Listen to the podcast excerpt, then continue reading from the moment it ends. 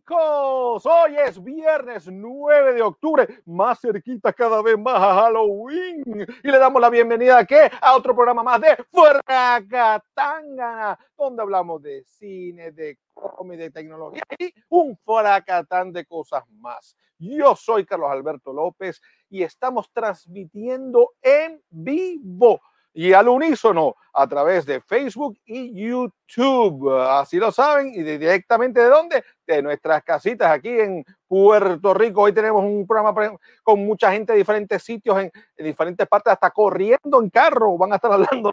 Esto va a estar interesantísimo. Así que también nos pueden escuchar la versión de audio a través, de, bueno, para que dar las gracias primero a Anchor FM, que es el que distribuye esta señal a, todos los... A, todos los podcasts que existen por ahí en el planeta, como puede ser el favorito suyo, que puede ser Apple Podcast, Google Cast, Spotify, lo que usted le guste. Ahí usted nos busca y nos puede oír en cualquier momento. Así que ya no hay excusa de cuándo nos oye, cuándo nos ve Así que estamos aquí. Si no, usted va y le da replay también a los programas anteriores o a este si le interesa algún tema anterior. Bueno, mi gente, Fracatangana no pudo transmitir lamentablemente la semana pasada por problemas técnicos, pero aquí estamos de vuelta a la carga, señores. Eso sí.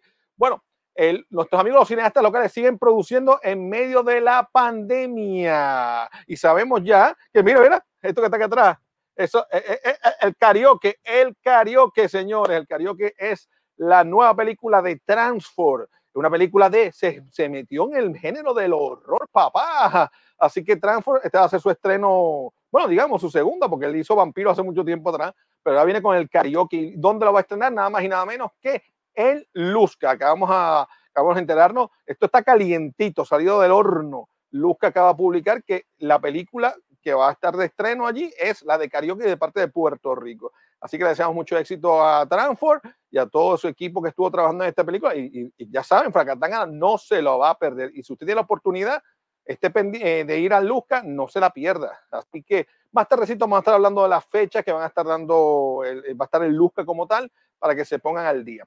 Pero también el nuevo día nos acaba de informar que el, eh, el municipio de Utuado eh, será la sede de la nueva película de Vicente Castro, así como lo llaman y lo oyen, titulada Las garras del Guaraguao. ¡Ah! así como lo oyen. Este film promueve la revitalización de las zonas rurales que fueron devastadas por el huracán María eh, por medio de la autogestión comunitaria. Oigan eso, la producción requiere una inversión nada más y nada menos que de 60 mil billetes y eso, y eso es poquito, ¿sabes? Pero, pero para, una, para, para la que está pelado es bastante. Es que se ha logrado sufragar gracias a la participación de la comunidad con donaciones y artículos prestados, se han recreado barras, fondas y habitaciones en casas desocupadas para proyectarse en la película. Las garras del Guaraguao, eso como, ¿tendrá algo que ver con, con el chupacabra o será o es otra cosa? Pero bueno, no sabemos, no, no, nos han, no, han, explicado bien qué, qué, trata la película, pero sabemos que tiene cuenta con las actuaciones de Rosana Vadillo, Carlos Esteban Fonseca, eh, tenemos a Edwin Emil Moró, a Jason Calderón, a Jorge Blanco, a Marla Báez y Jorge Luis Ramos. Así que el guion es de Jorge Rodríguez, quien también escribió el guion del Callejón de los Cuernos, eh, que fue la primera película de Vicente Castro para la televisión. Todavía no se sabe cuándo va a estrenar la película, ni en dónde, ni cuándo, ni cómo. Así que pendientes a Faracatangana, que tan pronto los pajaritos nuestros se enteren. Mire, le damos la información que usted no se quede atrás. Así que pasando un poco al cine de los Estados Unidos. Ay, mamá, seguimos con el problemita y, el revuelo que hay ahora mismo en Estados Unidos. ¿De qué? ¿De qué estamos hablando? Ah, pues nada más y nada menos que de Cuties, señores. Cuties la película que está dejando, está, dando, está dejando mucho que hablar a todo el mundo de qué está pasando ahí y demás. Eh, aquí estoy tratando, yo aquí tratando de hacer 20 cosas, pues estoy como que en 20 sitios a la vez. Estoy tratando, haciendo técnico y va a cambiar la pantalla y la cosa y me enredo yo solito. Pues mire, Curies, eh, hace dos semanas comentamos nosotros junto con Juliana Maite, yo diría tres semanas, ¿no? Este, o dos, que se había formado una controversia alrededor de esta película, pues algunos alegan que la película promueve la explotación sexual infantil y todas estas críticas estaban basadas en una imagen de promocional y en un trailer. O sea que la gente que miraba el trailer, ¡ah! ¡ah! ¡Prostitución de niña! ¡Ay! ¡Pedófilo! Este, más o menos por ahí va la cosa, hasta que la, gente, la mayoría de la gente las ve. Bueno, sea usted testigo, si puede, véala. Yo, yo la vi eh, y, y, ahorita les voy a hacer mi comentario para el libreto, ¿no? Sin embargo, todas las personas que han visto la película han dicho que la película no es lo que dicen, que es interesante y que, y que retrata de una forma bastante cruda una realidad. Eh, pues la controversia por Curious tomó un nuevo giro esta semana. ¿Habían esto? La revista Variety informó que un gran jurado, un gran jurado, saludos a los que son los federales, que se sientan ahí y someten la cosa, y mira, vamos a caer encima. El Estado de Texas acaba de acusar a Netflix, oigan esto, acusó a Netflix por difundir, material lascivo. El gran jurado basó la acusación en una, en una ley estatal que prohíbe la exhibición lasciva de los genitales eh, o el área pública de un niño sin ropa o parcialmente vestido. Para ser legal, dicho material no debe tener ningún valor literario, artístico, político o científico serio. O sea que ya con esa liquidez se les va a caer el caso. Pero este, Netflix defendió la película en un comunicado y eh, dice, Cuties es un comentario social contra la sexualización de los niños pequeños. Este cargo no tiene fundamento y apoyamos la película. Así que eso pique se extiende. Yo en mi caso, eh, yo vi la película.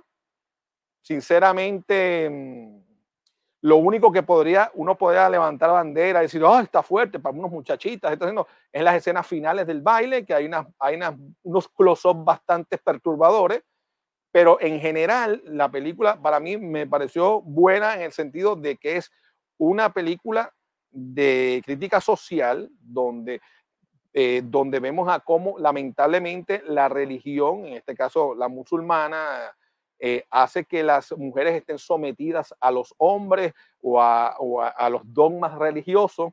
Y entonces el problema no solamente, ok, usted practique eso allá en, un sitio eh, que sean, digamos, unos musulmanes de, de, de fuerte, pero estamos hablando que eh, la, la, protagonista hacen ver que son que de Senegal, son musulmanas, mujeres, viven como una especie de, proye de project, sería como caserío eh, francés, pero están yendo, estamos hablando de que están en París. Esta nena está, se está criando con, con la madre y, digamos, la sociedad musulmana, con las creencias y demás. Y entonces va a una escuela laica donde, ¿sabes? Las muchachas andan con el pelo al descubierto, eh, es otro tipo de sociedad. Eh, y entonces aquí vemos cómo, de una manera, los, los nenes, los, las jovencitas estas, pues son jovencitas como entre 13, 14 años, están solas, mm, dejadas porque los padres por alguna razón tienen que ir a trabajar y no las pueden cuidar. Y vemos como las niñas, a, a falta de, digamos, un adulto, estoy hablando, y segundo, haciendo a veces labores que son de adultos eh, en una edad tan, jo tan jovencita. Y le añadimos que esto no puede tapar nadie con, lo, con un dedo, tapar el sol con un dedo, eh, los videos musicales y el reggaetón y todo lo que estamos presentando, el Twitter, eh, hay montones de escenas y personas con, con, digamos, mujeres bailando de una forma erótica, sexualizada. Y bueno, entonces esos son los role models que lamentablemente nosotros pones ahora mismo. O sea, tú no le puedes pedir, sea, esta película que está haciendo una, una, una digamos, una crítica a que el role model que tiene esta muchachita son a la, la, mujer moviendo las nalgas ahí, es casi todos por fuera y los senos más grandes. Eh, o sea, esa es parte de la película, o sea, cómo la sexualización de, de, los medios influye en los niños, la falta de, de los padres no poder estar cuidándolos y, llevándolos por buen camino, pero en realidad yo se las recomiendo que la vean, que la vean porque es una película de crítica social y de y cómo y cómo las mujeres bajo el Islam logran algunas no otras sí eh, zafarse o eh, salir de ese de ese yugo que les digo, si usted está, usted está al lado de acá, pues usted dice, te parece un yugo. Posiblemente si usted es musulmán recalcitrante, pues le diga, bueno, que eso es normal. Son esos barbáricos sucios que quieren dañar a la gente, a la humanidad y a las mujeres, que son,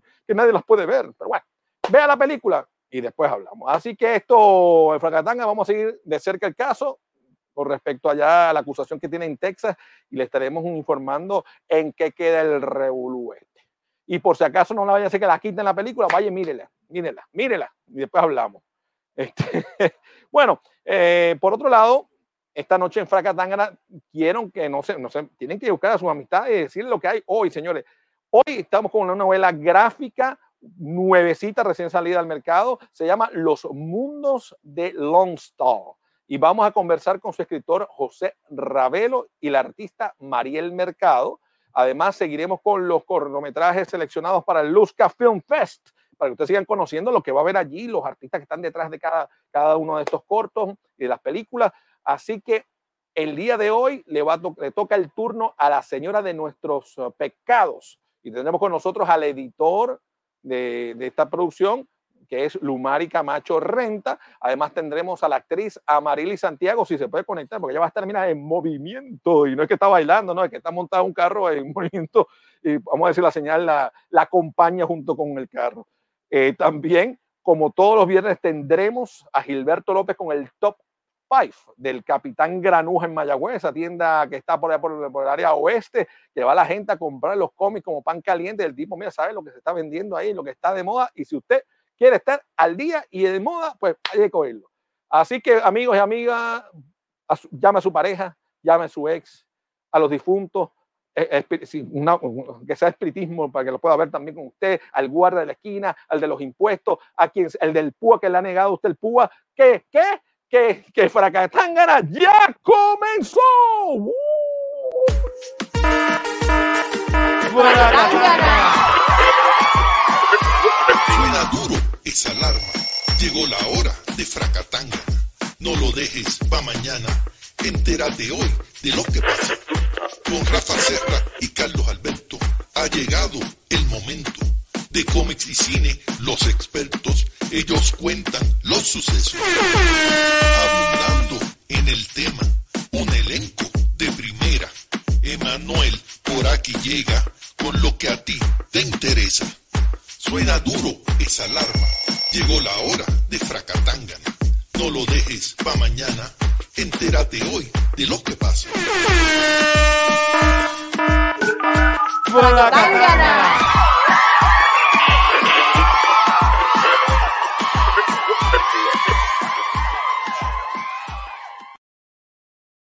Gracias, Chinoco. Ve, Chinoco acaba de estrenar también el, último, el último hit musical del, rata, del ratatá, porque él es ratatero. Eh, se llama La Tripleta. Así que busquen a Chinoco en YouTube y busquen La Tripleta para que se lo gocen la última barbaridad que hizo Chinoco. Bueno, amigos fracanáticos, lo que han seguido Fracatagna por desde sus comienzos, saben que nuestra, en nuestras cantaletas más grande es que los cómics no son solamente para los niños, que los cómics, hay cómics para todos los gustos, para adultos, para niños, para adolescentes, eh, para ancianos, para todo el mundo.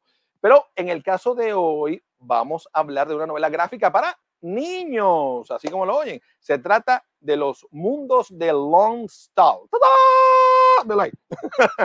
este, escrito por José Ravelo e ilustrada por Mariel Mercado. Eh, así que vamos a dar la bienvenida a ambos a Faracatángara.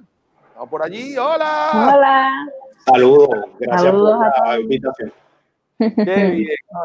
vamos a empezar primero con, aunque se supone que empecemos con las damas primero, pero en este caso como José, primero con José y después, después vamos con la chica. Este, ¿De dónde eres, José? Cuéntanos un poco. ¿Eres de aquí de Puerto Rico, de España? De... Sí, sí, soy de aquí, de, de Nací en Bonito, me crié en Calle y actualmente vivo en Gurabo. Ah, qué bien, qué chévere. Este, y, y, dónde tú estudiaste? ¿Estudiaste aquí en Puerto Rico? ¿Estudiaste también con eh, literatura o caricatura, dibujo? Cuéntanos un poquito de eso. Ah, pues mira, eh, yo estudié todo en escuela pública, desde Calley, después la Universidad de Puerto Rico en Calley, recinto de ciencias médicas, hospital pediátrico y departamento de dermatología. Yo no, yo soy médico, en realidad, ah, esa es mi vida. Y digo, yo soy eh, escritor y en mi tiempo parcial, que son ocho horas al día, es que soy médico. Así que más o menos al revés. Uno piensa que es lo contrario, pero uno como artista y escritor siempre está pensando hasta cuando duerme, porque de los sueños uno saca muchas ideas también. Sí. Bueno, ya sabes que, mencionas eso.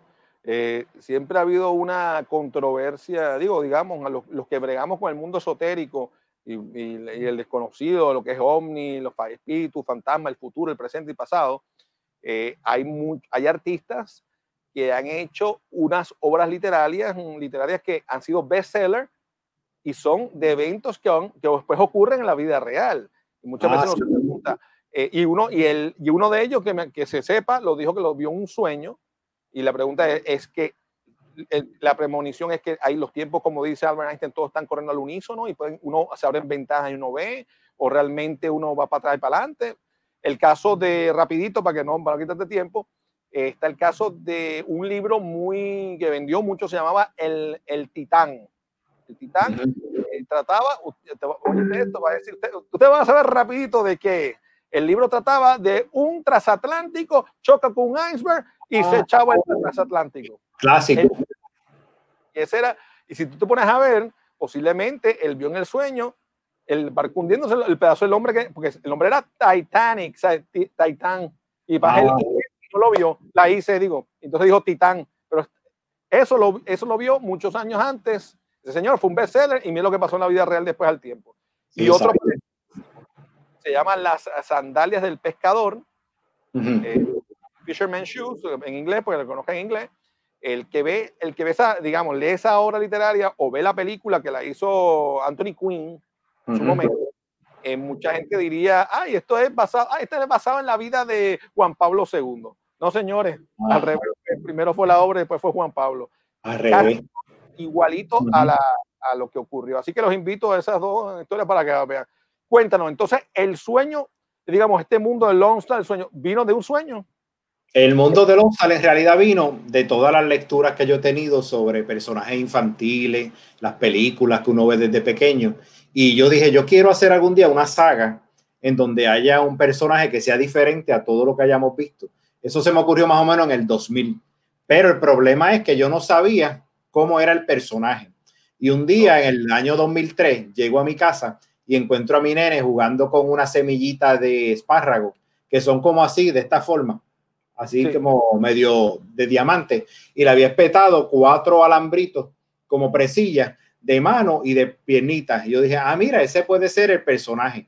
Y entré a la casa y rápido empecé a dibujar un prototipo de cómo sería el personaje, y ahí fue que nació Longstar. Pero fue de ese deseo que yo quería de crear una saga y no sabía cómo era hasta que mi hijo me dio la... Ahí, ahí ven los primeros bocetos que se hicieron. Y si los ven son como parecen semillitas con patitas largas y eso, ahí esa fue la primera ilustración que yo hice para la primera versión que yo hice de Lone Star, que fue un cuento. Más adelante, cuando ya tenía la historia completa, pues empecé a hacer unos bosquejos un poquito más rápido, porque eran tantas y tantas ilustraciones que si me ponía a hacerlas cada una, me tardaría como 20 años más. Y cuando conocí a María el Mercado, le dije que teníamos este proyecto y le entregué esos últimos dibujos que presentaron y de eso ella fue que hizo esta maravilla en cuatro meses, que yo me tardé 17 años, y ella en cuatro meses la pudo sacar a la realidad.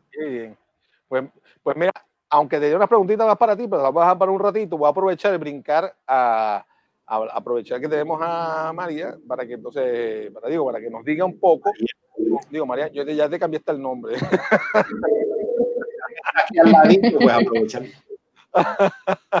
Ay, Mariel, Mariel, mira, Mariel, este, cuando, cuando te cuenta la historia, José, y entonces te enseña esos dibujos, eh, tú rápido conectaste y dijiste, ay Dios mío, qué cosa más espantosa, como que voy a hacer yo realmente, ya no, no, no, pues encima. ¿Y cómo, cómo, fue el proceso? ¿Tú hiciste, hiciste también todo el trabajo tuyo fue primero en papel o lo hiciste directa a, a la computadora o fue papel escaneo o una mezcla de los dos? Pues mira, cuando yo vi los dibujitos que Ravelo hizo de los personajes, yo dije, mira, esto se ve bastante interesante, son unos, ¿verdad? Tienen unas formas bien raras, tan comiquitos. Pues rápido como que saqué la sketchbook y me puse a hacer como que bocetitos más o menos a ver cómo les puedo dar más vida, que se vean como que más caricaturescos, con ojitos más grandes, más expresivos y rápido los hice ahí en la libreta y luego saqué todo eso y lo pasé al iPad donde ilustré en la, novela gráfica se hizo todo en el iPad, en Procreate. Sí, digitalicé, sí. El, que le guste dibujar y hacer cosas, no tiene que gastarse un programa carísimo ni una, una computadora bestial. 7.99 y ya tienes el programa y te pones ahí a dibujar. Como si es que lo bueno es que es como si estuvieras dibujando en papel y lápiz, porque lo tienes ahí el iPad con el pencil y se siente básicamente como si estuvieras dibujando en una libreta. Ah, que ese es el proceso, lo que es bueno, porque es básicamente como si estuvieras trabajando tradicional, pero digital. Y de ahí fue que y empezaste, y entonces, ¿y te, te, la compró la primera José o dijo, ay, eso no era? pues le gustaron, le gustaron cuando yo le enseñé, ¿verdad? Los muñequitos, ya más o menos la idea inicial, dijo, mira, sí, me gusta la línea por donde van, entonces le dibujé las ropitas diferentes, con un poquito más de personalidad, como por ejemplo la, la nena, Agama, ella tenía pantalones, pues yo vine y le hice una faldita para darle un toque más femenino y que resaltara de entre los muchachos. Sí, con las pestañitas y todo. Ah, y la resalté de, ¿verdad? De entre de los chicos. Darle, ah, mira, él la tiene ahí. Sí, ahí está. ahí está, ahí, camisa, personajes. Qué bien. Diseñadora de moda ella. sí, va a darle un toquecito más interesante. Cómo, se da la conexión de ustedes? ¿Ustedes se conocían de antes o alguien lo, o da casualidad, una causalidad o casualidad que se conocieron? Pues yo le ilustré uno de sus libros, que es Los Cuatro del Oro, el primer libro que yo he ilustrado, ¿verdad? Cuando estaba bajo la editorial Raíces, me vinieron con eso y entonces tuve la oportunidad de conocerlo, ese libro, sí. Ese fue el primero que yo ilustré de ahí nos conocimos y la dinámica que tuvimos fue bien interesante porque vi que él era una persona bien creativa también, entonces cuando estaba diseñando los personajes, él me daba ideas, hacía hasta bocetitos en mi libreta y como que conectamos de esa manera. Me gustó mucho su forma de trabajar. Cuéntanos un poquito de ti. Este, eh, ¿Estudiaste para ser eh, artista gráfica o, o, o, tienes otra profesión como José, que él es dermatólogo? No, no, no, yo siempre me fui por el arte desde séptimo, que entré en la Central de Artes Visuales. Desde ahí, cuando estuve cogiendo los cursos de arte, yo dije, mira, esto es lo que yo quiero hacer, como que me gusta. Siempre he estado dibujando desde pequeña y yo dije, yo me tengo que dedicar a algo de arte porque si no, no encajo. Y entonces cuando salí de ahí de 12, me gradué, pues entré en Atlantic University y ahí fue que estudié el bachillerato en diseño gráfico digital. Qué bien. Oye, este, está chévere.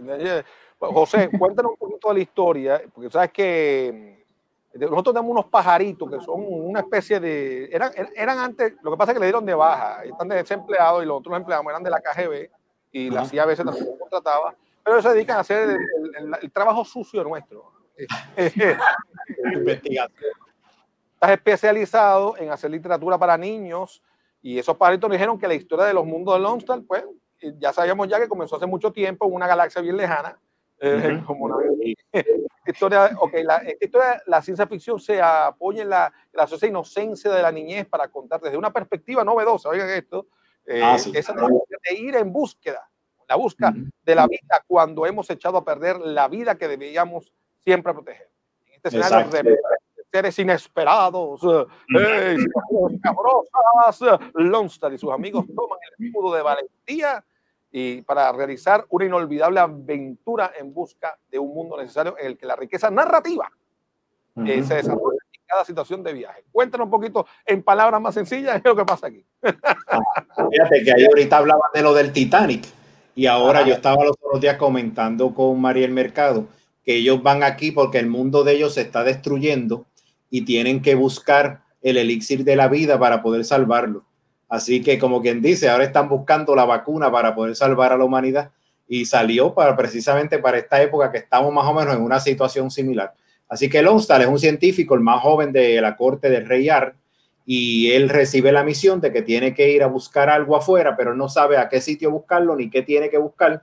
Y en la aventura es que se va encontrando con todos los aliados y todos los enemigos que lo ayudan a encontrar lo que necesita su reino y los demás reinos que rodean el reino de Ar. Interesante.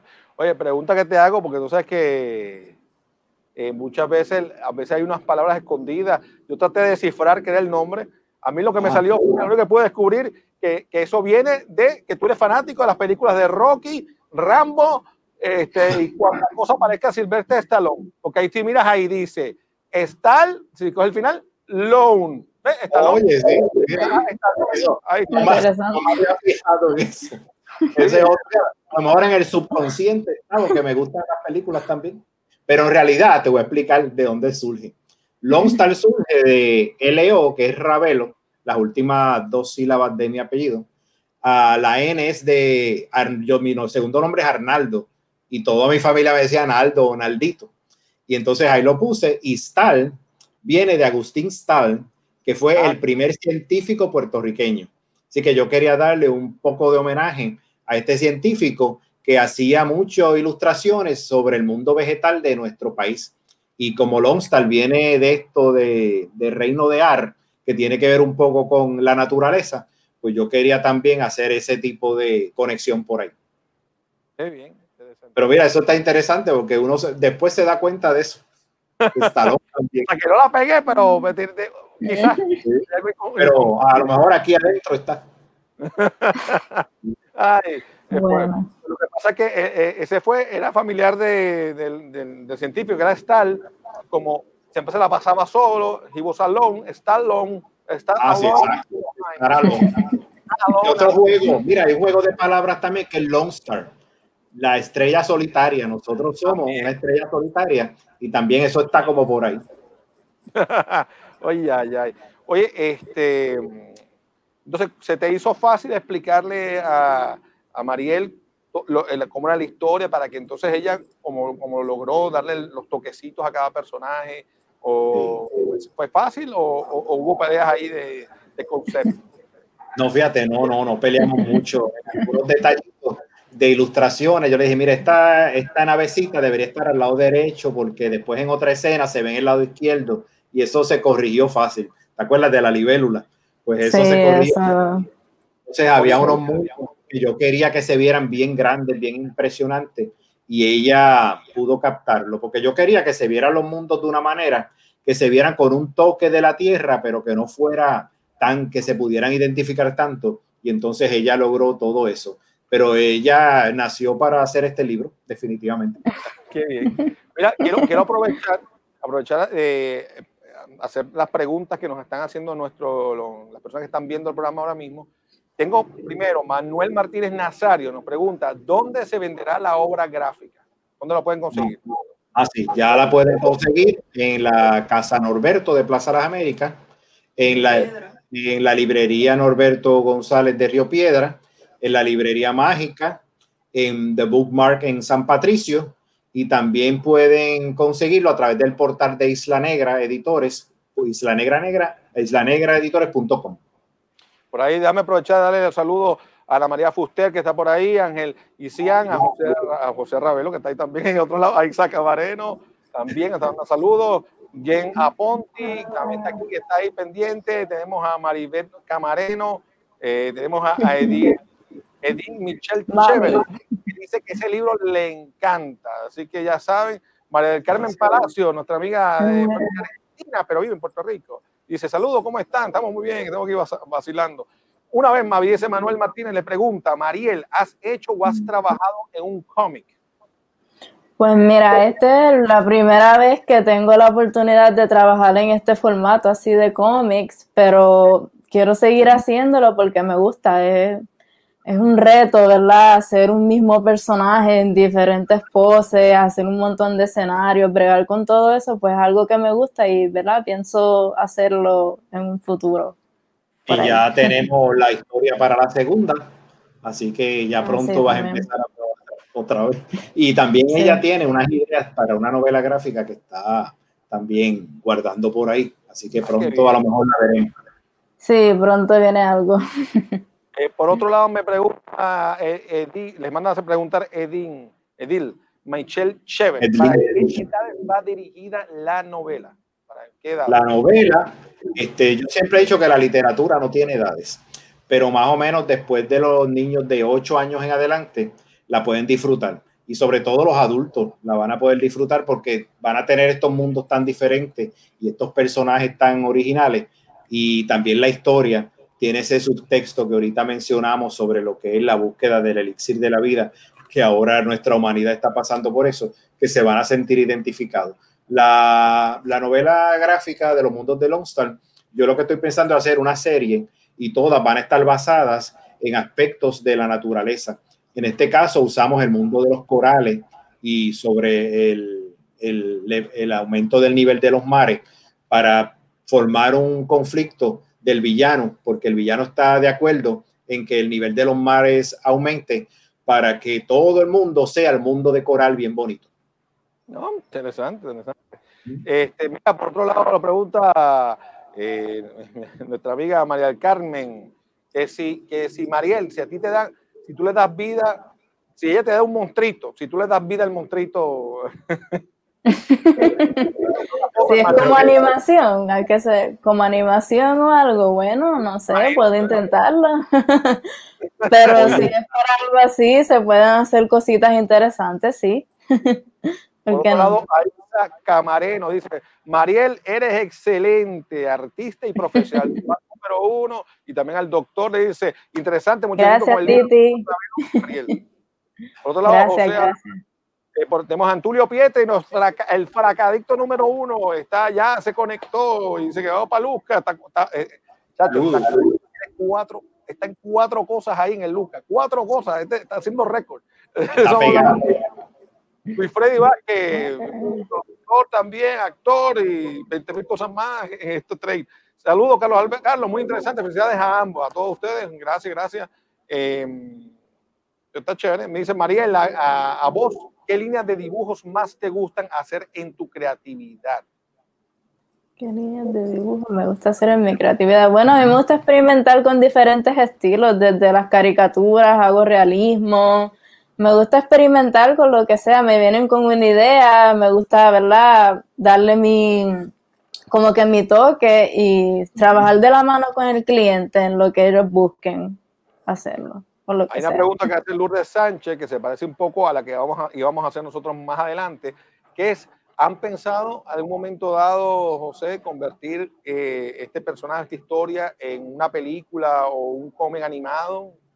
Ah, pues mira, a mí, me gustaría hacerlo porque yo una de las cosas que siempre quise estudiar fue director de cine y siempre me han gustado mucho hacer estas adaptaciones. Incluso el mundo de Lone Star se debe a que originalmente yo había hecho un cuento pero el cuento era como el primer acto de esta historia y yo dije como que Lonstar necesita mucho más. Y surgió después con Rafi Mediavilla, que él hizo una, una, una, una actividad con, con este Nickelodeon.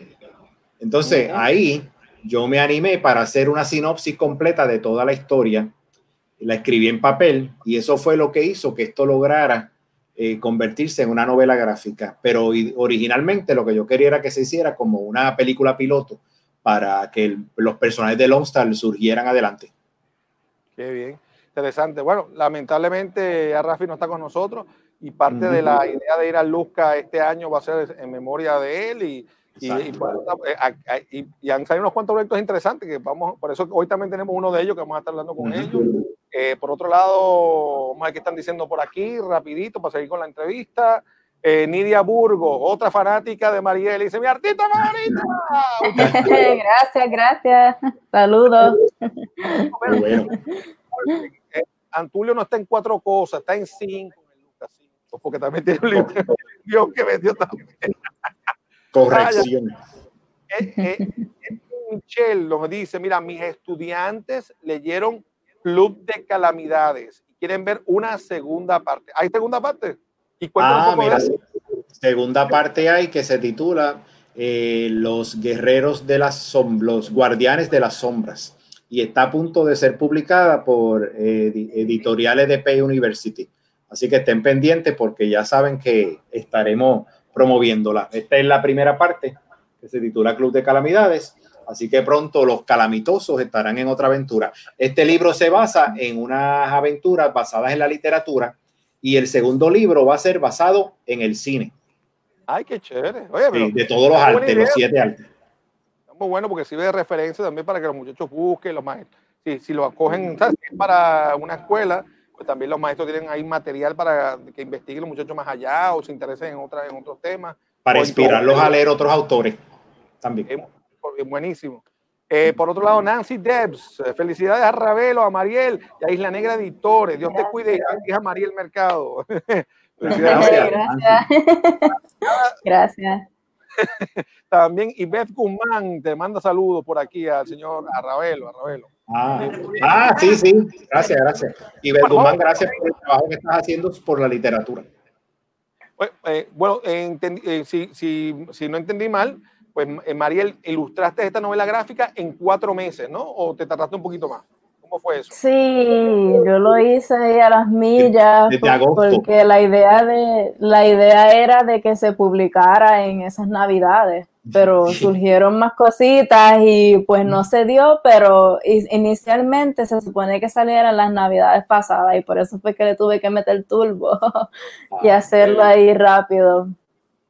Y la terminó en diciembre, la terminó en diciembre a tiempo, pero vino COVID y vinieron los terremotos y todas esas cosas. Sí, surgió todo eso y pues se atrasaron las cosas.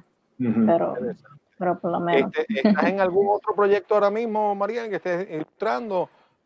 Sí, estoy ilustrando varios libros, también tengo unos cuantos proyectos personales ilustrando que tienen que ver con la literatura. Estoy ilustrando varios posters como si fueran de películas de libros clásicos como Sherlock Holmes, Drácula, El Mago de Oz.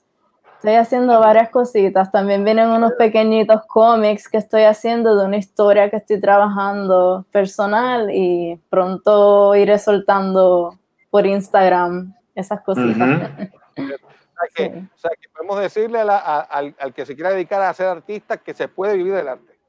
Sí, definitivamente sí. No es un camino fácil porque pues hay muchas cositas que todavía las personas no entienden del campo. Creen que a veces esto es fácil y esto realmente no es fácil. Hay que dedicarle tiempo, hay mucho estudio por delante, hay que practicar todos los días, estudiar, buscar. Esto es un aprendizaje constante.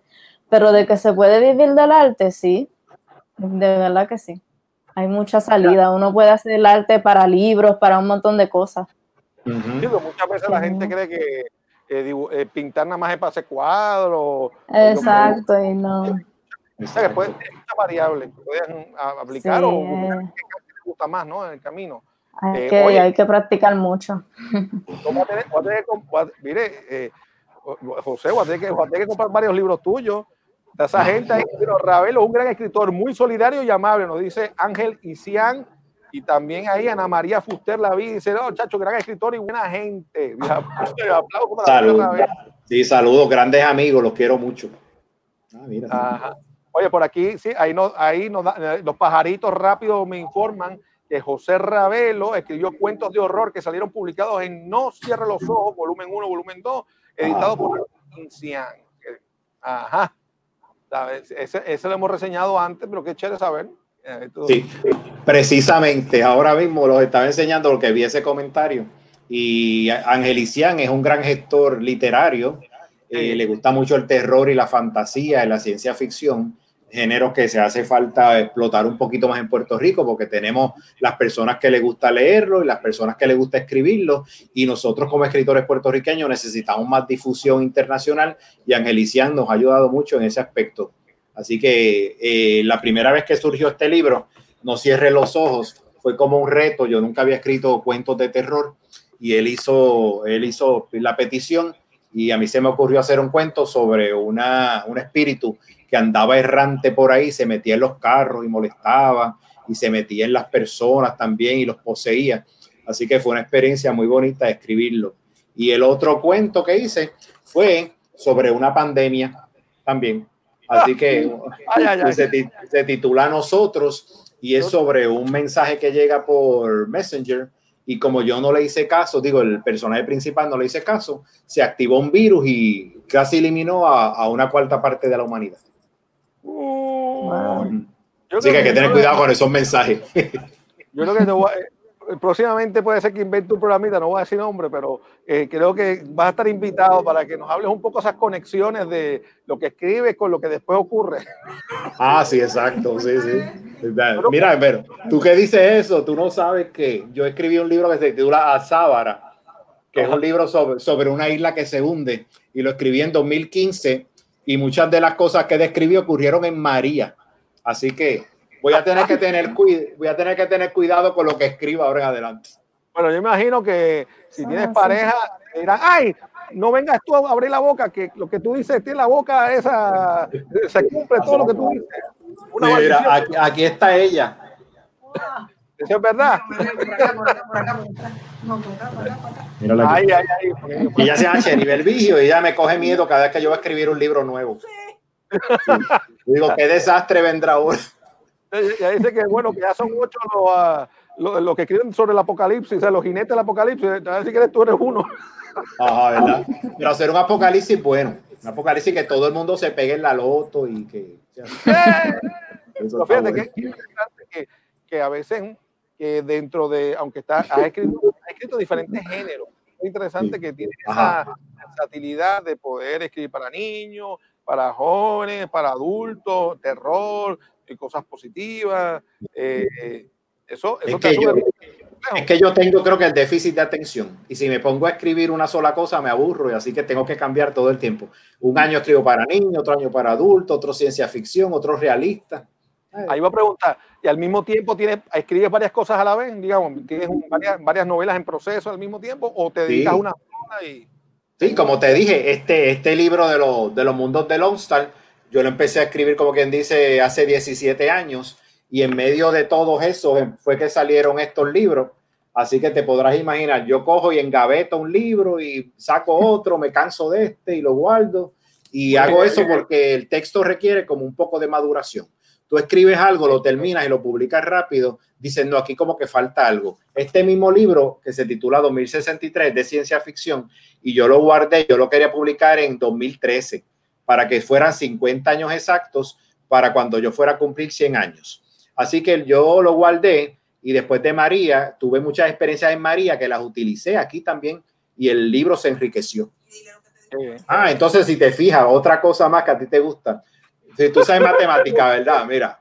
Estoy riendo 6 más 3, suma, suma 6 más 3 ahí. ¿Cuánto es? 9.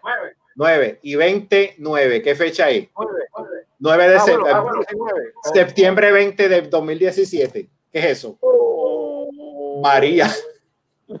La, la, fecha de María estaba escrita desde antes y yo no lo sabía. Me lo dijo un paciente también. Como tú me dijiste eso del título de Estalón, pues el paciente se dio cuenta de eso que yo no me había dado cuenta. Vamos a tener que hablar.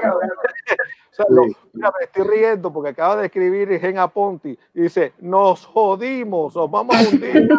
Sí, exacto. En vez, mira, en vez de ser Nostradamus, es nos tragamos. Nos tragamos. que te manda saludos, Ravelo, y dice que se te, le quiere mucho y te aprecia. Este, pero está interesantísimo, así que tenemos bastante tela para cortar para otro programa contigo. Eh, me encantaría tenerte una vez más. Eh, mira, por aquí dice rápido, salió María de Lourdes Acevedo rápido, dice, muchachos, ese, ese libro del 2000 es un excelente libro. A ah, correr. Gracias, gracias. Preguntaron ahí, Freddy Vázquez, que cuáles son los autores que me han influido. Sí. Pues entonces yo creo que a mí me influyó mucho Julio Verne por la escritura futurista de él de esa época. Yo cuando llegué a séptimo grado me leí todos los libros de él. Los libros de 1984 de George Orwell me influyeron mucho. El libro El Mundo Feliz de Aldous Huxley también me impresionó.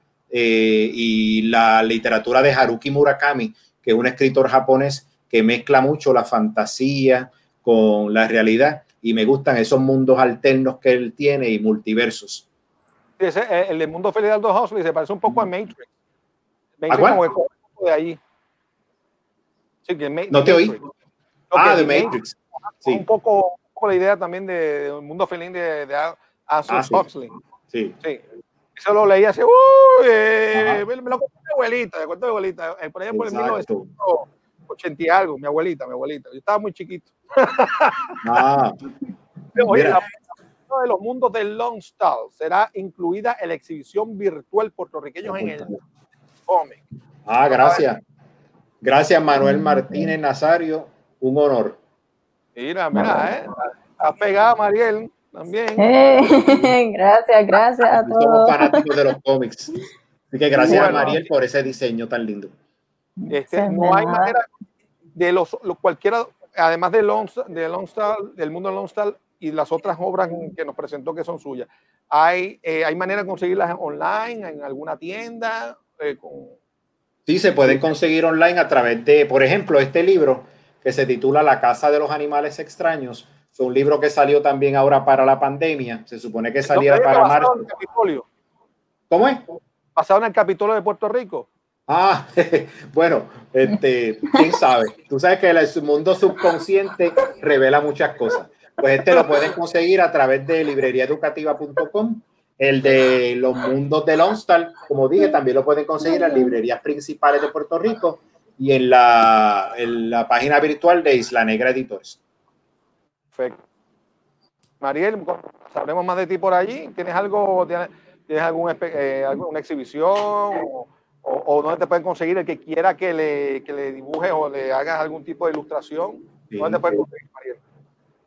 En Instagram por Art by M Mercado, ahí pueden ver mis cositas, me pueden escribir también ahí mismo por mensaje si quieren ver algo en particular, pero casi todos mis trabajos pues los publico por ahí. Todavía no está el website, pronto.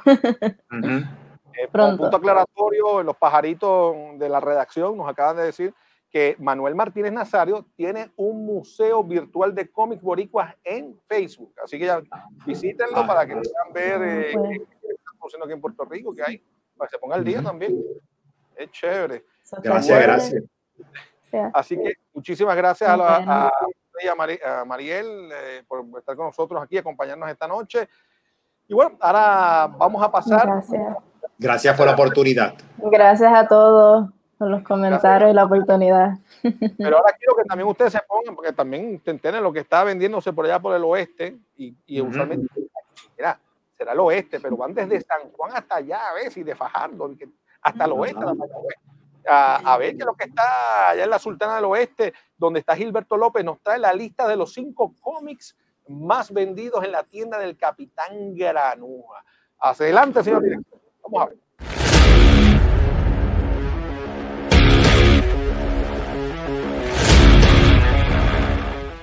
Saludos Jafa, saludos Carlos y saludos a todo el público que nos sintoniza por Fracatangana. Les damos una vez más la bienvenida aquí a Capitán Granuja Comics and Games, localizado en Mayagüez, Texas, al lado del colegio de Mayagüez.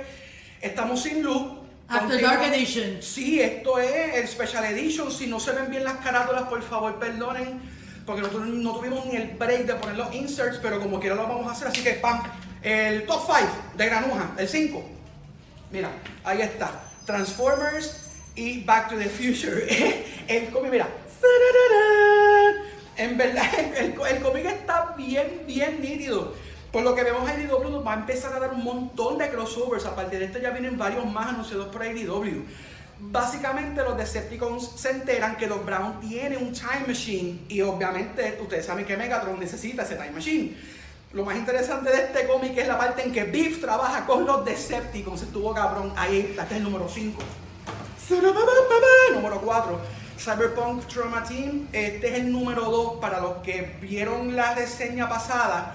Este, tenemos este main character que es Nadia, que ella es una paramédica. Y lo que sucede es que ella pierde su equipo a causa de este assassin que se llama Apex. Pero en este issue ella tiene que defender a Apex. Bien interesante y, es bien, bien, bien cyberpunk. El serio es un buen trabajo de ponerte en, ese setting, de verdad que sí. Este es el número 2 de Trauma Team para el 3, para, para, el tercero, Justice League 54.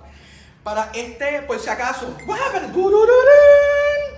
este es Doom Metal parte 2, para que lo sepan. Aquí, este, básicamente nuestros héroes van en camino a rescatar al Legion of Doom, pero tienen que pasar por un valle que está forjado de starros. Aquellos que llevan leyendo Justice League desde el principio saben que el verdadero héroe de Justice League no es ni Batman ni Wonder Woman ni es Superman, es Estajo. Se los estoy diciendo, mira, mira, yo sí. 54, este es el que. Perdón. This is the planet, este, este, este fue el cover que yo escogí. Este es el número 4. Los héroes en la búsqueda de la cura del anti-life equation se meten a New Genesis a cogerle la silla. Bueno, ellos intentan de una manera bien pendanga cogerle la silla prestada a Metron, lo cual falla, y, pero como quiera logran conseguir la silla. El punto es que, es bien interesante ver, a, ver a Cyborg eh, eh, sentado en la silla de Metron, usando la silla de Metron. Ya ustedes saben cómo funciona la silla de Metron, no tengo que darle mucho detalle de eso. Pero que es lo más importante de este cómic, que al final de este cómic vuelve On Dead Darkseid. Y ahí es que, porque obviamente el mejor personaje de DC, después de Batman es Darkseid, todos lo sabemos, así que este es el número dos. Y el número uno, ustedes lo saben, en verdad que sí, Batman 100. Yo tengo de nuevo, sé que lo he dicho en, otras dos, en dos o tres ocasiones anteriores, pero lo tengo que decir de nuevo. Este es uno de los mejores cómics de Batman que yo he leído en mi vida, en serio. Eh, vuelve Oracle, al, al, principio te lo ponen definitivamente, Oracle is back online. La pelea entre Batman y Joker es bien, bien intensa, es interesantísimo cómo coge la, bla, bla, el, el fisticuffs entre Batman y Joker. Eh, y no tan solo eso, key issue porque esta es, esta es la primera aparición este, de Ghostmaker. Entonces, mira, eso es en, en, en, en media res, una, de verdad de que está bien cabrón. Otro detalle bien importante de este cómic, si tú estabas considerando empezar a comprar Batman, este es el jumping on point para empezar a coleccionar Batman, Batman número 5, este es el número 1, mi gente, tú sabes, como pan caliente. Y eso fue todo por la sección del top 5. Nos veremos si Dios quiere la semana que viene con luz. Así que, así que autoridad, ven y visítame, visítame. Nos vemos.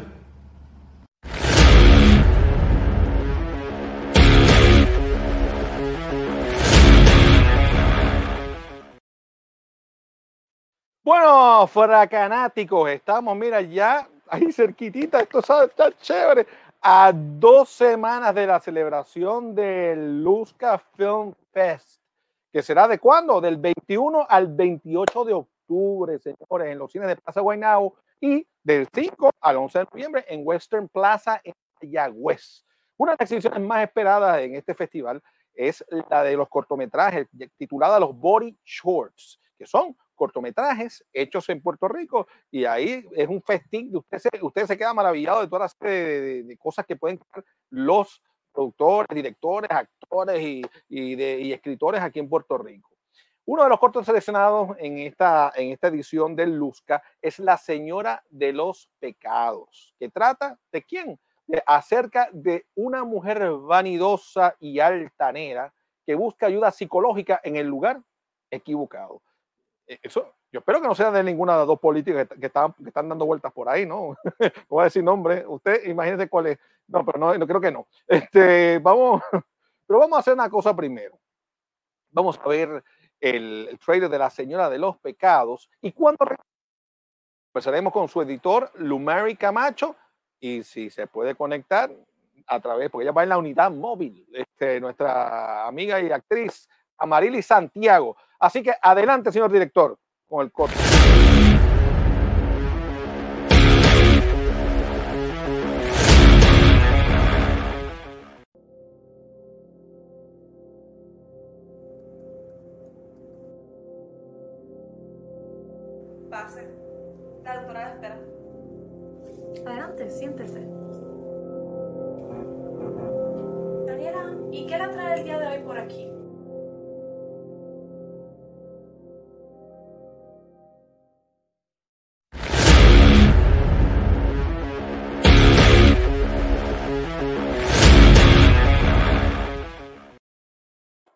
Bueno, ese cortometraje está dirigido por Paola Reyes, y el guion es de Antulio Pietri. Ahí está una de sus, pues, otra de sus producciones eh, que se ha convertido en el talento revelación del año. Así que vamos a ver si dan ese premio, si existe allí en Lucas. Si no, se lo hacemos nosotros en Lucas, digo, en Lucas no, en Fracatanga, hacemos recortamos así, aunque sea un cartoncito, un corado así parado, le damos el premio. Eh, producción sigue negociando con, con, con, Antulio Pietri para que nos honre con su presencia en nuestro humilde programa, el Fracanático número uno. Pero como ahora es el más buscado, pues ya ni nos hace caso. No, embuste, embuste, eh, vacilando. Ah, lo que pasa es que él ha estado con problemas técnicos y tenemos que ayudarlo cómo vamos a ver para que entonces se pueda meter. Vamos a ver si lo tenemos el próximo viernes aquí en, en Fracatangana para que nos hable de esos cinco, esas cinco cosas que tienen en Lucas. Cinco, cinco.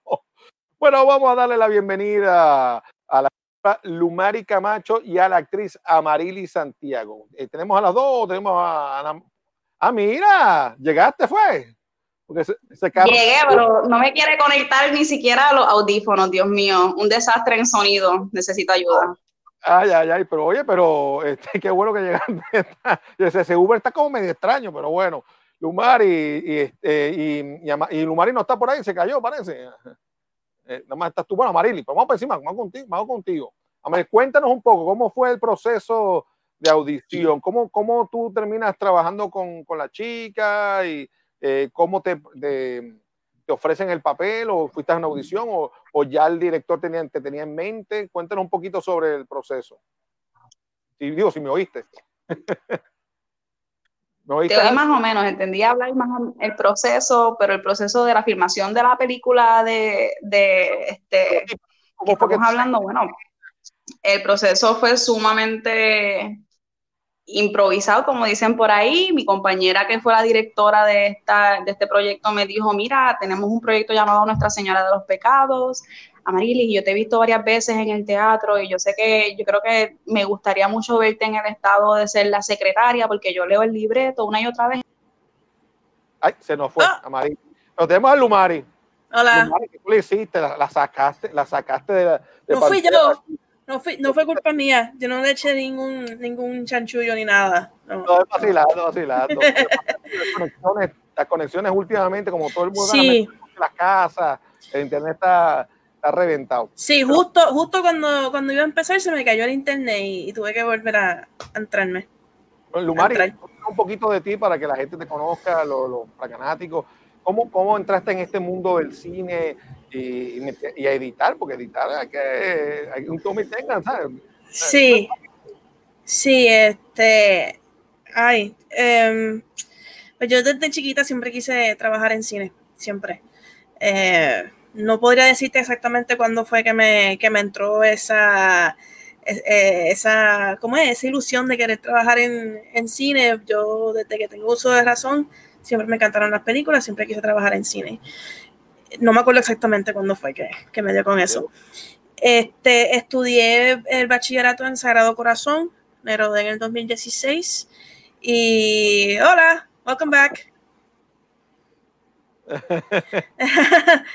eh, pues como estaba diciendo, eh, la estudié la maestría en Fuso University este, hace, como, hace como un año. Sí, hace como un año me, que, me, que me gradué de, de, allá. Pero he estado trabajando como editora por más de, más de 10 años. Ah, qué bien, qué chévere, uh -huh. qué chévere. ¿Y el, cortometraje, largometraje? El, primordialmente cortometrajes, pero también he trabajado en, en series de, de, televisión. Este, eh, eh, recientemente trabajé en un largometraje, trabajé en el equipo de edición de la película de Mixtape, que es la, la nueva película de Benji López. Este, eh, yo fui una de dos montajistas, ayudamos a, a, la, a, la, editora a montar las escenas para que entonces, para que el, el trabajo fluyera mejor. Eh, y también trabajé en una docuserie que se llama Ismael Cala en Puerto Rico, eh, que esa, actually, el editor ganó el Emmy por mejor edición. Qué bien. Uh -huh. Para que nos confirme, tú sabes que hay un dicho eh, en la industria que dice uh -huh. que en la edición las películas o se salvan o las liquidan. ¿Entiendes que eso es verdad? Sí, sí, es bien cierto. Es bien, bien, bien cierto. Eh, sobre todo, este, sobre todo cuando hay material de más. Este, por ejemplo, hay, hay, hay directores y camarógrafos a nivel amateur que si no les gusta una toma, la, rápido la borran. Yo digo que no borren nada, absolutamente nada, aunque no les guste, porque puede, se puede, puede ser que se pueda utilizar para salvar algo que, que no, que, que, no encaje en el, en, el montaje. Este, pero sí, es, es, cierto, es muy cierto. Las veces que yo he tenido que salvar eh, eh, cortos en, en edición, eh, son muchas. Y, y tú, me imagino que la mayoría de las oportunidades, me imagino que se te sienta al lado del director y con su, con su bebé y, y, y, es como si tú fueras el doctor que le vas a empezar a cortar canto y dices, ¡Ah, la canté! pues fíjate, pues, pues, fíjate, de sentarme con un director solamente he tenido esa experiencia con Omalik. Este, y, y, tú sabes, no, pero eh, Omalik este él, él, tiene, él bien este meticuloso con su, con sus ángulos y con su, con, lo que él quiere, pero a la hora de editar, él, él dice, mira, yo no soy editor, si tú este, tienes que arreglar algo, pues arréglalo y, y yo pues yo me acoplo. O sea, que es, es, raro encontrarse con un director que, que sabe dónde están sus fortalezas y dónde están sus limitaciones. Y una de, las limitaciones de él es edición, que no le gusta editar para nada. a él no le gusta editar. Este, y, pues ahí. Fuerte y tedioso, porque. Eh, lo es. Que cuando ven la película son quitados, ¿no? Eso, eso tiene que ver pietaje 80 veces. Y, yo no sé cómo tú haces para no aburrirte ver lo mismo 30 veces y, y, y arreglarlo por aquí, por allá y darle sí, Sí, sí, es, bien, es bien tedioso. Eh, algunas dicen que es como montar un rompecabezas, yo digo que es como crear las piezas del rompecabezas y entonces montarlo. Porque tienes que, eh, tienes, tienes, tienes, que, ay, escucho un feedback. Y mira, eh, he, visto, he visto proyectos que en el cuarto, he visto unos que he estado yo, otros que son de otros que he estado en el proceso y he visto y muchas veces eh, he visto oportunidades donde el guion estaba escrito de una manera y cuando llega a la edición, a veces mueven las cosas y, y a veces que no era el protagonista, viene siendo protagonista de una manera y cuenta de otra manera. Y a veces queda muy bien. Y otras que yo digo, mío, esto va a salir un desastre, todo cuando después lo si el editor es un monstruo o una monstrua, hablo, y, esto, y, esto, y eso fue lo que hicimos, lo que quedó. Sí, sí, eso, eso pasa, eso pasa cuando el, el, editor está familiarizado con el, familiarizado con el material, conoce la historia, eh, conoce los, los, los personajes, es, es, es, como volver a, a reescribir el, el, libreto y, y eh, recrear la, la, historia, porque hay, hay veces que ciertas cosas en producción se pierden en la traducción. Y, y, a veces uno como editor, pues uno tiene que rescatar esa, esas intenciones iniciales del, del, escritor. Por eso es que uno, uno como, como editor no es simplemente cortar y poner, cortar y poner, cortar y poner. Es también pues eh, tener un, to, to, get a feel for the scene, get a feel for the flow of it, the rhythm of it. Y eventualmente el, el corazón te va a decir dónde cortar esa no es la mejor manera de, de, de, explicarlo, porque la edición es uno, la edición es como la escritura que es tanto por el arte como por lo técnico. Este, eh, porque en la cuarta edición es donde se hace la película, es donde la película coge forma, es donde, es donde, es, donde eh, se establece el flow, el, el rhythm y, y eh, es finalmente lo que la audiencia va a ver. Y por eso es que el, editor tiene que ser tanto, tanto artista como técnico, el editor, perdón, tiene que ser tanto artista como técnico para que, para que le salga. Vamos a poner una pausita eso, vamos a aprovechar a Marily antes que se nos vuelva ahí de nuevo. Marily, cuéntanos, ¿cómo fue eso? ¿Cómo, eh, entonces nos dijiste que entonces te dijeron, mira, tú, te veo a ti, tú eres la secretaria, tú tienes que hacer el papel. ¿Y cómo fue el Una cosa cuando te lo dicen y otra cosa está en el set. Cuando llegó el momento de la verdad, ¿cómo fue, cómo fue el proceso? A mí me hablaron rápido, me enviaron el libreto. te perdí. No te estamos oyendo. Si tú supieras que yo me tiré la misión de querer trabajar un poco de character en el personaje, porque no sé si se han dado cuenta, no tengo, yo, yo no utilizo un yo no utilizo muchas cosas que son bastante femeninas dentro de la moda de lo que es nuestro género. Y este, para este personaje yo dije, wow, una secretaria tiene que tener su espejuelos, tiene que tener sus uñas al día, tiene que verse profesional. So, yo le metí mucho character a este personaje. como a las 2 de la mañana, no, gracias a Dios, mi pareja es una persona que hace uñas. Bueno, estilista, so aproveché eso y me hizo unas uñas bien largas, negras, oscuras. Yo hablé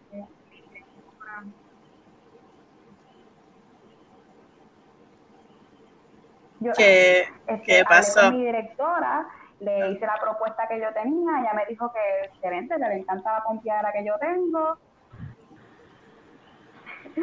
y que meta mano. Aquí, Eh, aquí estoy por otro lado. Estoy por la, la- el, el backup. Esta es, la, esta es, la, esta es la, la cámara del backup. Lo que pasa es que como se va la señal, se me, se me acaba de tumbar la señal de, de un proveedor y ahora estoy con, a través del celular.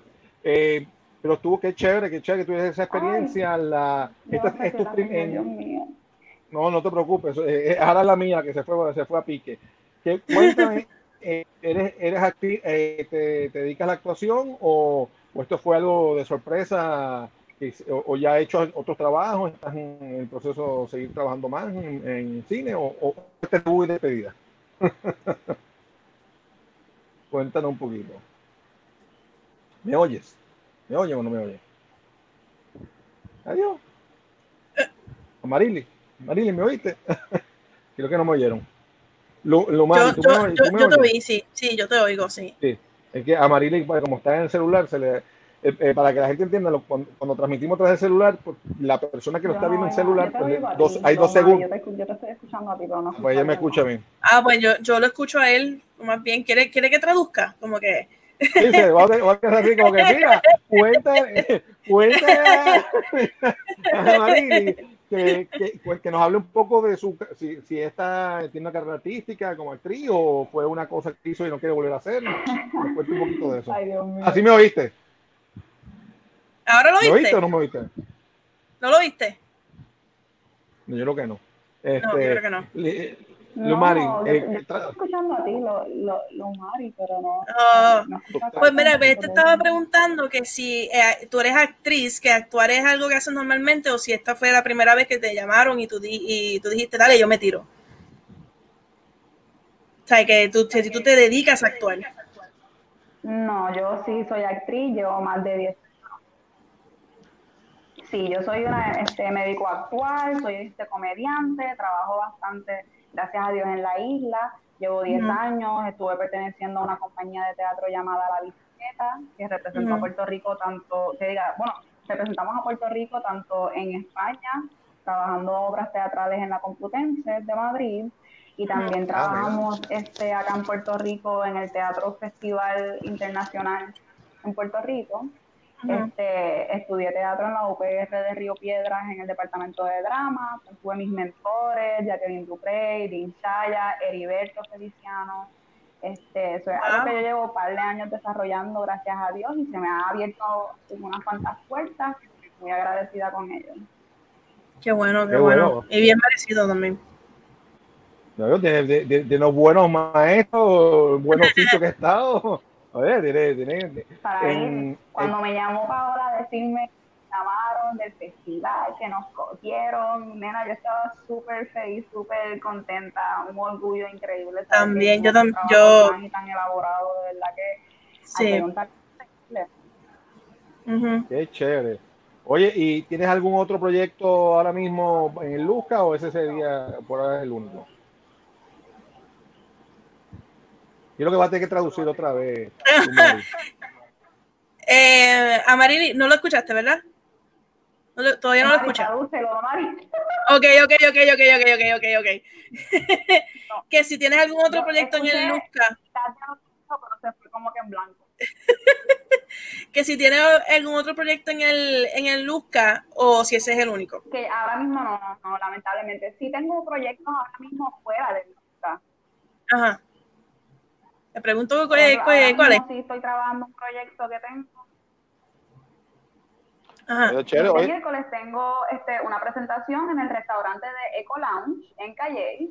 Tengo uno de mis shows de stand-up este, que se llama Me en la pandemia, porque Ujú. no sé si nosotros estamos permitidos ese vocabulario así, acabo de simplemente voluntariamente hacer un sonido. Pero un stand-up comedy Te autocensuraste.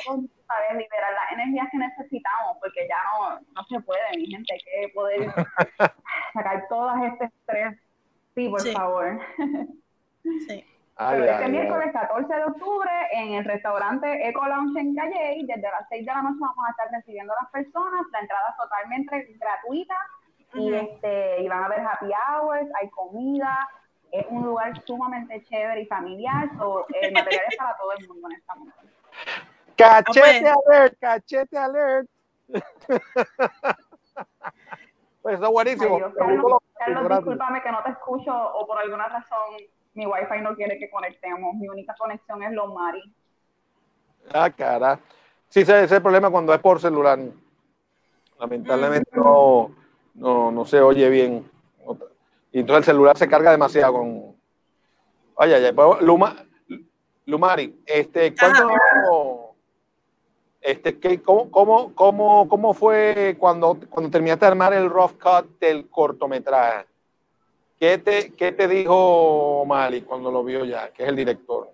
No, pues, bueno, en este caso. en este caso es Paola. Paola es la directora de, de, La Señora de los Pecados. O Mali produjo este, este, este corto.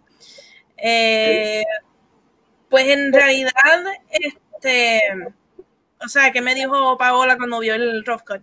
Este, ella no vio el rough, el, el rough cut. Ok. surprise, surprise.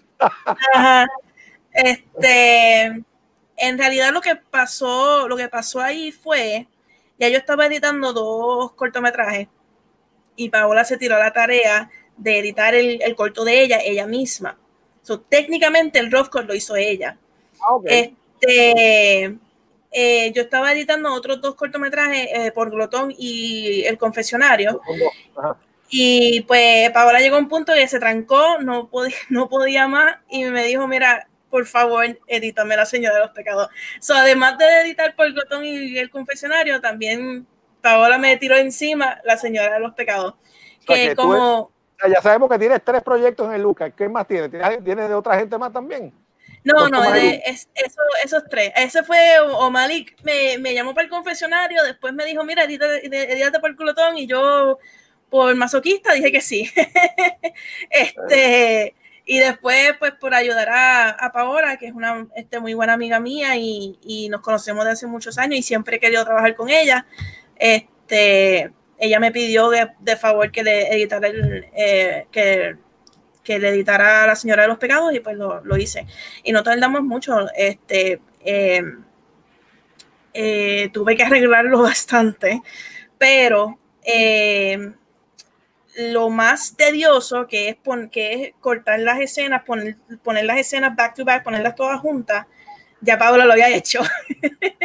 y pues este, yo lo que logré hacer pues fue moldearlo, eh, como estaba diciéndote ahorita, buscándole el ritmo para que fluyera y para que no se sintiera, exacto, buscándole el feeling, el pacing y, y para que no se sintiera choppy, este, que era como estaba, estaba medio medio choppy, como medio wonky, como que no, no, no tenía un... reggaetón.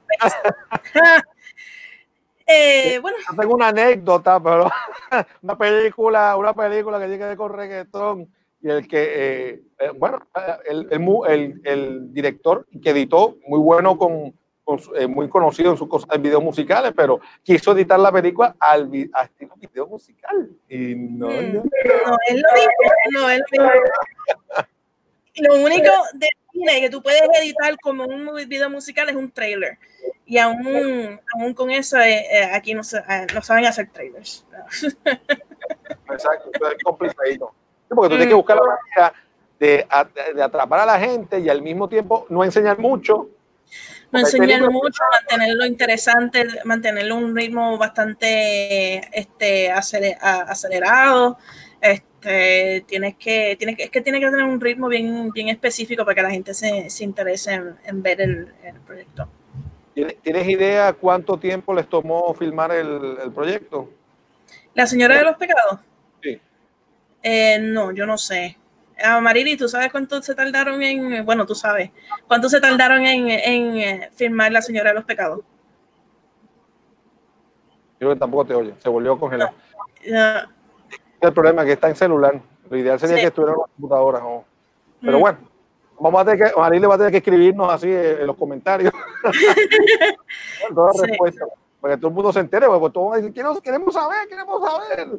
Ay, ay, ay. Pero una de las cosas interesantes que habías mencionado, cuando dices de machetear, que los directores a veces quita eso, esto, aquello, eh, he tenido la oportunidad también de estar en unas producciones donde, especialmente en cortometraje, ¿no? Porque la, en un corto tú tienes que hacer una, historia, con, lo ideal es que haga una historia completa, ¿no? Y tienes que contarla eh, en poco tiempo. Puede ser un minuto, puede ser hasta 15, 20 minutos, pues si te pasa un poquito más ya se convierte en un mediometraje. Y muchas veces eh, hay escritores o si de plasta, como decimos por ahí, que quieren hacer una cosa tan artística y, y, a la vez compleja en historia, la quieren meter en 12, en 12 minutos, 15 minutos, no, no, no está muy está escrita de una manera que, a veces ni se entiende claramente cuál es el concepto y por dónde vienen. Y entonces en cualquier momento graban y como se van por entonces más por la estética, ¿sabes? ¿no? que se ve feo, esto y y empiezan a machetear. Ya de por sí el corto estaba que ni se entendía el guion picado, o sea, cortito, y le meten tijera, pues terminan de convertir una cosa que no tiene sentido. Eh, o sea, que lo entienden ellos en su cabeza, porque claro, ellos tienen concepto claro, pues pasa esto, pasa aquello, pasa lo otro, y ahí, ahí está. Está así, pero el, que no conoce el proyecto, nunca ha visto, no sabe la historia, cuando ve eso dice que bueno, ¿qué pasó ahí? Y eh, uno que ganó premio, yo ahora sido jurado, no le doy el premio. Y no le voy a dar el premio porque lo que decía la sinopsis de lo que se suponía que era eso, a lo que había estado plasmado gráficamente, visualmente, no tenía, no, no era eso, era otra cosa. yo, yo lo hubiera colgado en el, festival. Yo le hubiera dado, sí, le hubiera dado muy, muy bonita la fotografía, muy bonito, el sonido estaba bien hecho, llamaba la atención, cuando digo, pero se supone que sea esto y yo lo que estoy viendo otra cosa que no tiene, que no tiene nada que ver ni con esto, yo sabiendo qué es lo que trata.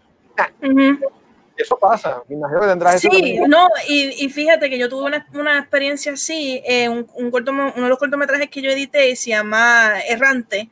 Este, em, el director tenía un libreto, claro, perfectamente claro, pero los visuales estaba como que un poquito, este, no estaba completamente seguro de qué era lo que quería enseñar y, cómo grabarlo y todo eso. Y en el día de producción empezó a, cambiar un montón, a cambiar tantas cosas que la historia original la perdió por completo. Y cuando entramos en el cuarto de, de edición, faltaban un chorro de cosas que ayudaban a contar la historia. Contar la historia.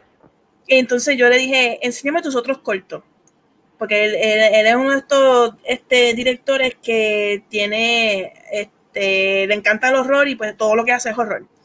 Oh, y pues yo le dije, enséñame tus otros cortos, a ver si hay algo en, en, esos otros cortos que podamos utilizar, que podamos como que poach para meterlo en este. Y eso fue lo que hicimos. Y a la larga funcionó perfectamente. Y, rescaté la, la, la, historia original que era la que él quería contar.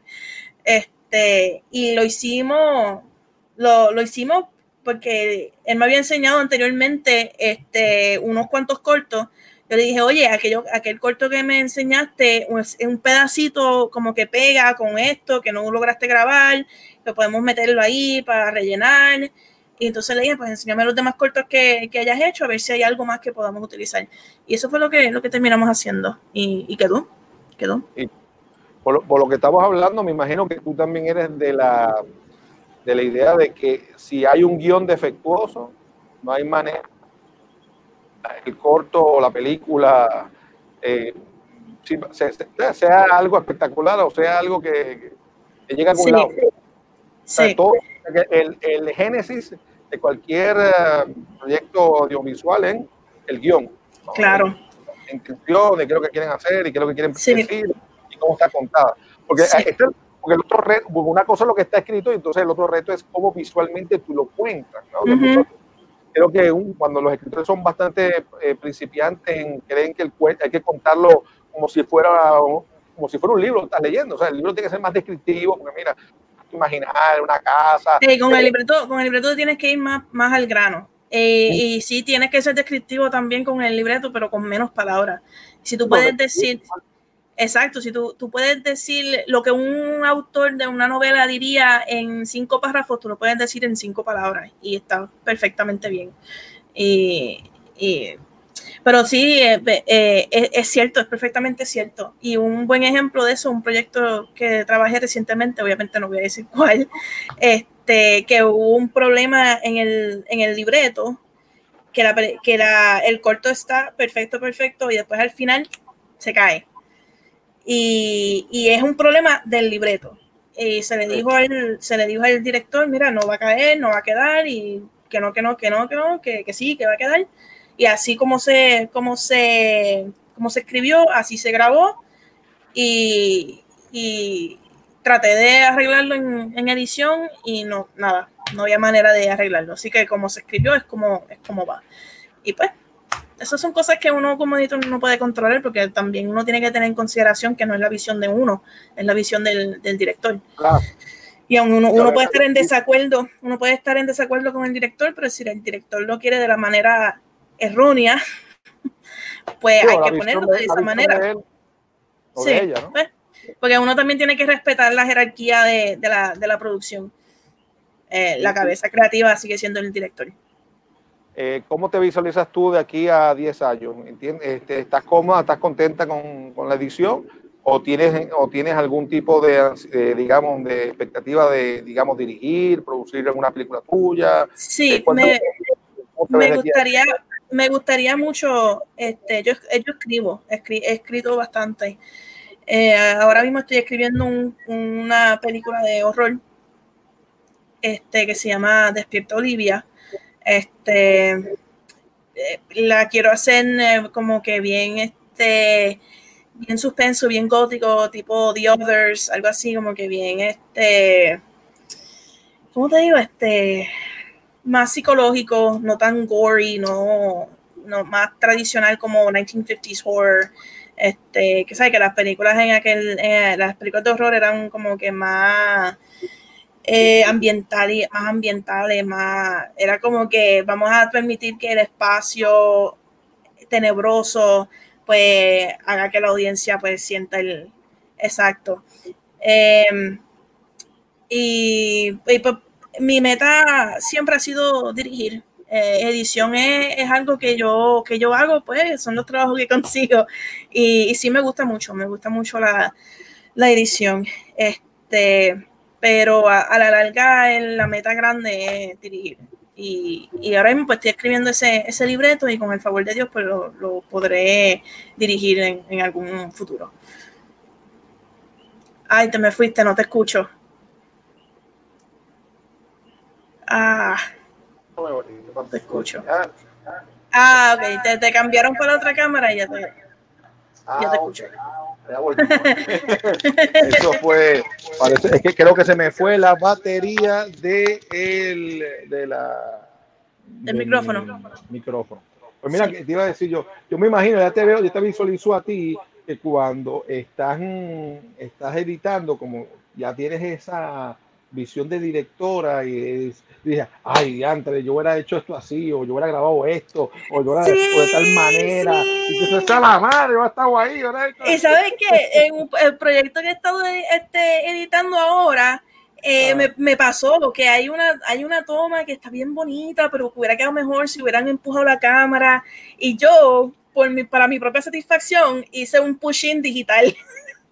como que ni, tan siquiera lo dejé así, yo como que para poder ver el clip le dice el pushing y yo, ay, qué lindo. lo tuve que quitar porque obviamente eso no era lo que el director quería, pero, pero, pero yo misma, yo misma acá, yo misma acá le hice un pushing digital y, y así, esa, sí. Ya estoy, ya estoy viendo por la cosa que, la, que, los, editores son unos directores ahí disfrazaditos. sí, eh, sí, por eso es que a veces, a veces dicen que los mejores directores son los que eh, son los que empezaron, empezaron editando o que por lo menos entienden o, o tienen una, una apreciación por la edición. Este, no, no siempre es cierto, no siempre es cierto, porque vamos, O'Malley odia la edición y es tremendo director. Este, no, o sea que no, eso no es una ley, pero usualmente eh, sucede que cuando tú ves a alguien que es un editor, es un, perdón, un director súper brutal, tienen algún background de edición o tienen o, o han dicho en entrevistas que, que, que, lo más que les apasiona mucho la, la edición y, y, que les encanta la edición. Claro, claro, porque les ayuda, ya, ya ellos de por sí saben los dolores de cabeza de la edición y cómo se empate, cómo se narra. Y dice, espérate, yo, tengo que, yo necesito tales materiales, tales ángulos, tales cosas, para luego yo poder trabajar esto en edición. Qué, uh -huh. bien. Oye, este, ¿cuánto dura el corto de la señora de los pecados en total? Ah, María, no me acuerdo. Déjame. Son, déjame, son como cinco minutos. Algo así. Es una, es una sinopsis que me enviaron. Aquí estamos volviendo otra vez, sí. no sé, me tienen, me tienen para atrás. Estoy en dos lados a la vez. pues mira, el, según, según los pajaritos que buscaron en, en la página oficial, les invito, los invito a que vayan a la página oficial y puedan ver todas las películas que van a estar presentándose. Ahora estoy yo, estoy en dos lados. este, sí, esto está buenísimo. Ahora, ahora ¿Por, dónde, ¿Por dónde miro? ¿Por dónde miro? ¿Por dónde miro? ¿Por dónde miro? ¿Por dónde miro? Oye, Ahora sí me la pusieron difícil. Espérate. Tengo por un ojo así, uno por la ojo. eh, según el website, la tanda de Body Shorts, que es la Body Short Thriller, porque hay varias, hay varias tandas de Body Shorts, pero que tienen un tema. En el, eh, este está en el tema de Body Shorts eh, horror, horror and thriller, o sea, de horror y, y suspenso, ¿no? Digamos. -huh. sería el lunes 26 de octubre a las 6 y 10 pm en Plaza Guaynabo y luego se vuelve a repetir, pero en Mayagüez, o sea, que la van a ver el sábado 7 de noviembre a las 6 de la tarde en Western Plaza de Mayagüez. O sea, que a la cita de ustedes quieren ver, la, quieren ver el corto, yo les recomiendo que vayan a verlos todos, todos los que puedan mm. ver, porque eh, son exquisitos, hay unas cosas interesantísimas que uno ve allí. Y, y apoyar el talento local. Claro, claro. Y entonces ahí usted conoce amistad, termina trabajando para otro, usted recomienda a otra gente, usted conoce a los artistas en persona. Eh, también queremos destacar que el corto Duelo y por Glotón 2, este, de lo que hablamos hace varios programas atrás, se estarán presentando en la tanda de Body Church Fantasy and Sci-Fi. O sea, que la de fantasía y ciencia ficción. Va a estar el de Por Glotón 2 y Duelo, el que va a ser el domingo 25 de octubre a las 6 de la tarde en Plaza Guaynabo. Y luego se repite la tanda entonces en, en Mayagüez, en Western Plaza, el viernes 9 de noviembre a las 5 y 50. Eh, por otro lado, en adición a eso, el confesionario eh, y Salvador estarán incluidas en la tanda de Body Shorts Out of the Box, fuera de la caja, o fuera sacado de la caja, digamos, entonces en la tanda del viernes 23 de octubre a las 8 de la noche en Plaza Guaynabo y el viernes 6 de noviembre a las 6 y cuarto pm en Western Plaza. O sea, que usted tiene las opciones, quiere verlo dos veces, es un fanático de los cortos, pues quiere verlo aquí, quiere verlo allá, pues. Si quiere darse el road trip. Mejor todavía. Sí, porque se puede un grupito. Es más, lo puede coger de excusa a quedarse por allá por Mayagüez, Isabela o Rincón. Y, y entonces vaya, disfruta los cortes. Durante el Ay, día se va a la es tan bello. Rincón es tan bello. Sí. Ya, tú vas al festival de Rincón, ya lo sé. He ido, Este sí, año, he ido. Lamentablemente, Lamentablemente Este sí, pero lo- he ido y es bueno, buenísimo. este año me, lo- me perdí el festival, pero no me perdí la playa. ¡Ah! por lo menos, por lo menos. Ay, ay, ay. Es también es muy altamente recomendado que se dé la vueltita cuando esté el Rincón Fest ojalá que el año que viene no haya problema, se pueda dar en, en, en- en persona, o sea, allí, se lo disfruten. Pero parte de la, entonces ya saben que si quieren enterarse más del Festival Luzca, de la cartelera como tal, eh, vayan a la página de Lucas, lucafilmfest.com, Luca, L-U-C-A, film, de film en inglés, film, F-I-L-M, fest, de festival, F-E-S-T.com. Eh, muchísimas gracias a mm, Umari y a Marili, bueno, que trató, trató, pero el, la- el internet la, le, le falló, le, hizo la mala la jugarreta. Así que muchísimas gracias por haber compartido con nosotros esta, esta noche. Y tenemos en los próximos videos por aquí, eh, vamos a ver el trailer de Salvador, dirigida por Ángel Janer y Peter Jones, y protagonizada por un tal, ¿cómo que se llama el tipo? Un tal, un tal Carlos Alberto López. A es. Adelante, señor director. Buenas noches, hermanos y hermanas. Tú ya me conoces. Soy el Padre Salvador Hernández y este es el Ministerio Justicia Verdadera del Salvador Divino. Hoy, como todas las semanas, llegamos a ti con un mensaje de fe, justicia divina y esperanza. Esto gracias a la voluntad del Creador, de la tecnología del hombre y de tus generosas donaciones.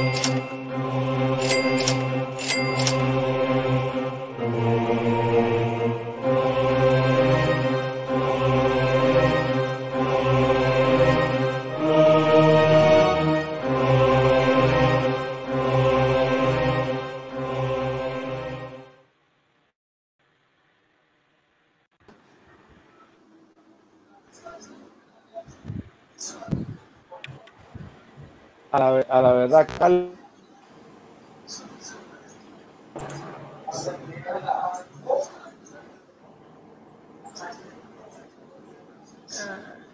Se oye. Se oye. No te oye, Carlos, no te oye. Carlos, no te oye. Yo, no te oye, yo. No te oye, Carlos, Carlos. Carlos, Carlos, hey. ¡Eh! Yo. Carlos.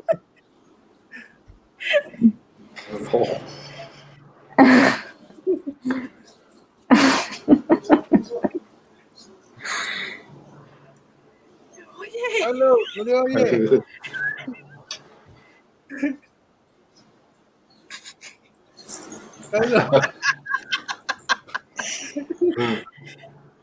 Lo censuraron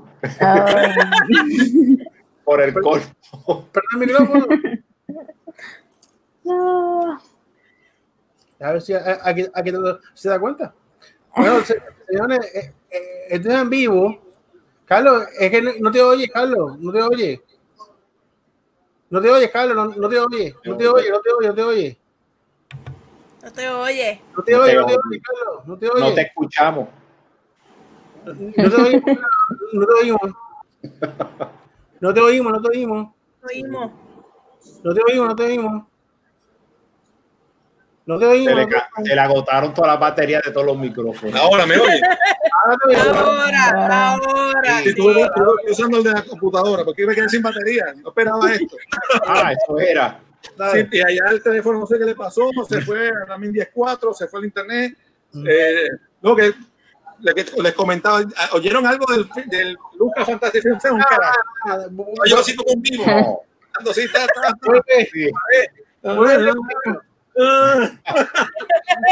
bueno, este, bueno, repito, la franca agenda abreviada Lucas Fantastic Film Fest del 21 al 28 de octubre en los cines de Plaza Guaynabo, del 5 al 11 de noviembre en Western Plaza de Mayagüez. Para horarios y tandas de cartelera, visite Lucas Film Fest. Recuerda, ahí es- va a estar la, la nueva producción de, de Transform, El Karaoke, que es una película de terror. Hay cortometrajes, hay muchas películas que ustedes no, no se las pierdan. Siempre hay, hay, eh, son películas nacionales, internacionales, y siempre hay unas cuantas que usted se va a quedar impactado y muchas de ellas no llegan a los cines locales. Así que tienen que aprovechar, especialmente esas películas asiáticas de horror, de terror, muy buenas. Eh, eh, por ahí han pasado que es la película de Godzilla, que nunca estrenó aquí, los fanáticos se gozaron. Eh, lo de, mm, también estuvo por allí lo de My Hero Academia y diferentes producciones. Bueno, muchísimas gracias a todos los invitados que están por ahí, allí, que estuvieron en el programa de hoy. Eh, gracias una vez más a, a nombre también de todos los que nos ven en, en Zacatangana en directo y después en replay. Y bueno, así que ya, sintonícenos, ya saben, todos los viernes a, a las 8 de la noche en Paracatangana en la página de Facebook o también pueden buscar en YouTube. Y si no, en el podcast favorito suyo, busque Faracatangana. Así que muchísimas gracias y los vemos el próximo viernes. ¿En dónde? En Faracatangana.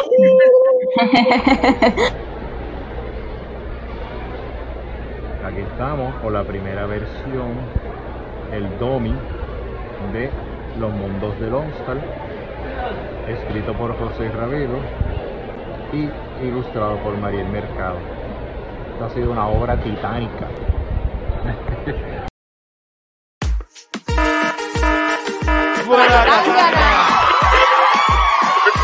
Suena duro esa alarma. Llegó la hora de Fracatangana. No lo dejes pa' mañana. Entérate hoy de lo que pasa. Con Rafa Serra y Carlos Alberto ha llegado el momento de cómics y cine, los expertos, ellos cuentan los sucesos. Abundando en el tema, un elenco de primera. Emanuel por aquí llega con lo que a ti te interesa. Suena duro esa alarma, llegó la hora de fracatangana. No lo dejes pa' mañana, entérate hoy de lo que pasa. Fracatangana.